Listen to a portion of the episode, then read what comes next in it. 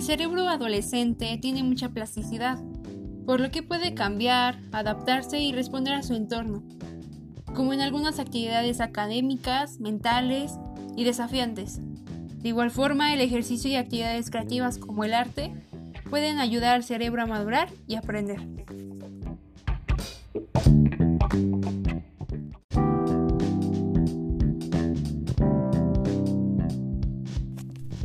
Hola, ¿cómo están? Espero que muy bien. Todavía tengo el placer de poderlo saludar una semana más, en un capítulo más, en este podcast narrado por Jacqueline Roa. Y sin nada más que decir, bienvenidos.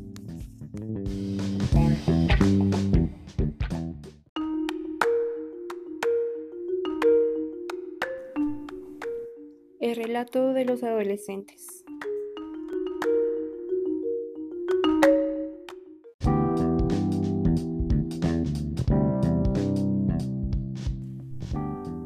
Podcast narraremos la historia de Lucía, en la cual nos habla acerca de cómo fue su descubrimiento de sus habilidades, actitudes y aptitudes.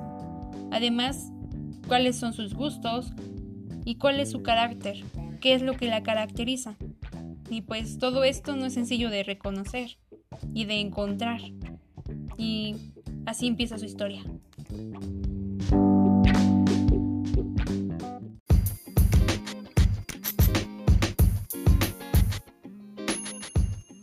Lucía tenía 13 años de edad cuando estaba estudiando la secundaria.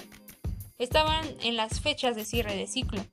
Como ya no habían actividades académicas por hacer, los directivos decidieron realizar una semana deportiva donde todos los grupos tenían un equipo de mujeres y de hombres, ya sea para fútbol, voleibol o básquetbol. A Lucía le gustaba ver jugar a sus compañeros, pero ella pensaba que no era buena en nada, así que solo disponía de disfrutar ver jugar a, los demás o a sus compañeros. Sin embargo, un día estaban armando sus compañeros los equipos de fútbol y les hacían falta dos jugadores en el equipo de las mujeres. Una de las amigas de Lucía decide entrar y la invita a integrarse. Solo faltaba la portera del equipo. Lucía decide integrarse, ya que es una chica que le gusta experimentar cosas nuevas. Ese día, en la tarde, empezarían a jugar. El portero del equipo de hombres de fútbol le prestó unos guantes a Lucía y de igual forma le dio consejos y le dijo qué es lo que tenía que hacer durante el partido. Llegó el momento tan esperado donde todos estaban en sus posiciones de juego y el árbitro silbó, dando indicación de inicio de juego. Lucía se sentía nerviosa como utilizaba lentes, decidió quitárselos, por miedo a que se los rompieran. Ella no veía nada y solo seguía con los ojos el balón del fútbol, que lo veía como un punto blanco. Por suerte, durante todo el juego nadie metió gol y decidieron irse a penaltis. Lucía pensaba que ya no iba a poder ganar ese partido y que su equipo iba a perder por culpa de ella. Pero dio lo mejor de sí misma y en cuanto le tiran el balón, ella queda sorprendida porque paró el balón.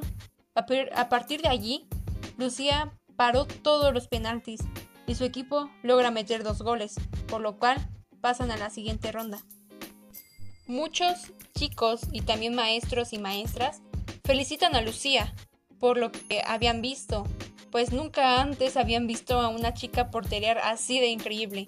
Incluso le pusieron un apodo, la portera estrella. Lucía estaba en shock, e impresionada con sí misma, pues ella nunca en su vida había hecho algo así. A partir de allí, muchas personas la empezaron a conocer. Por eso, por ser una gran portera.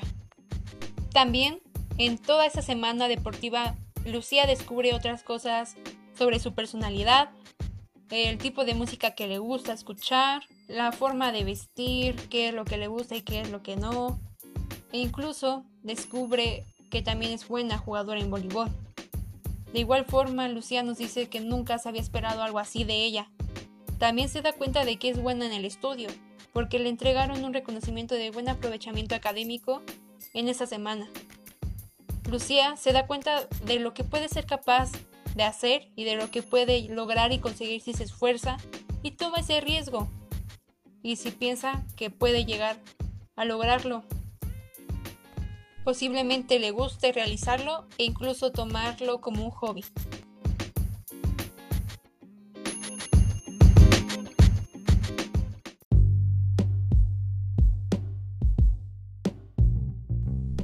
¡Wow! ¡Qué bonita forma de descubrir en qué eres buena! Bueno, a mí me pareció realmente una forma positiva y agradable de descubrirlo. Lucía estaba pasando por un proceso totalmente normal, ya que estaba en busca de la construcción de identidad, de su construcción de identidad, puesto que ella pensaba desde un inicio que no es buena en nada, hasta que se decidió arriesgarse y hacer algo que nunca antes había realizado, pues esto fue el puente para que ella descubriera a sus propios características de su personalidad, para que así Lucía se diera cuenta de que ella es auténtica y diferente al resto de los demás.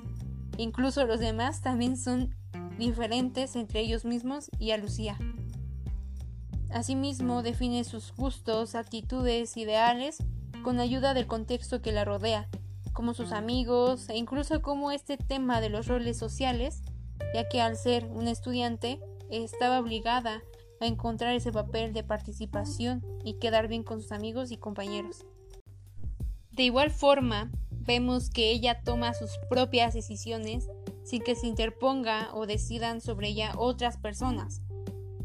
También otras personas pueden influenciarla, pero Lucía es quien tiene que lograr esa capacidad para escoger entre las opciones que tiene y estas sean las mejores para ese momento establecido con autonomías, por supuesto, y esto quiere decir que no necesita de, su, de sus padres o de otras personas para tomar estas decisiones y otras más.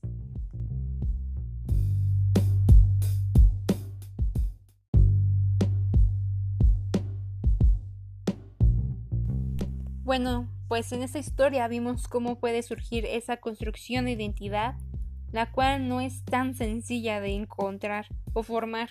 Sin embargo, es muy lindo saber en qué eres bueno y en qué eres único a los demás. Y también no debes ser bueno en todo, sino en algunas cosas. Y por supuesto, no todos somos perfectos, ¿o sí? Espero que haya sido de su agrado y sobre todo de utilidad. Desafortunadamente, este es nuestro último episodio de este podcast, pero espero que todo lo que vimos en este podcast haya sido de tu agrado y de utilidad. Sin más por el momento, pásela muy bien y sigan aprendiendo e informándose sobre sus adolescentes y también sobre otros temas de su interés o que les, les integren o interesen. Adiós y esto fue el relato de los adolescentes.